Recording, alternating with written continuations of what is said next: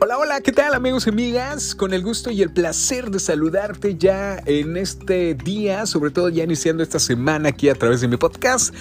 Hoy es el buen lunes de que nos enteramos en este 19 de octubre del año 2020, pues es el Día Mundial contra el Cáncer de Mama que se conmemora cada 19 de octubre y de acuerdo con la Organización Panamericana de Salud, cada año se registran en Latinoamérica más de 462 mil casos nuevos y casi 100 mil muertes por cáncer de mama.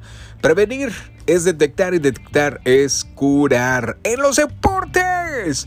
Pues el VAR está de aniversario, así es, efectivamente esa herramienta de los árbitros que marca una decisión para bien entre la justicia y la polémica, pues hoy cumple dos años y desde entonces la Liga MX los partidos obviamente de aquí en México de fútbol, pues ha tenido una evolución tecnológica favorable, aunque a veces muy polémica. Desastre y derrota de Morena en las elecciones de Coahuila Hidalgo. El PRI arrasó.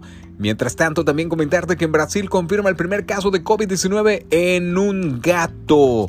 Amigos y amigas, pues ya nos vamos a despedir. Recuerda que en México el horario de invierno inicia el último fin de semana de octubre, así que todos adelantar el reloj una hora este sábado para amanecer el domingo 25 de octubre con el nuevo horario, así que no se te vaya a pasar. Soy Giovanni Padilla, muchísimas gracias. Esto fue el buen lunes. Sé feliz.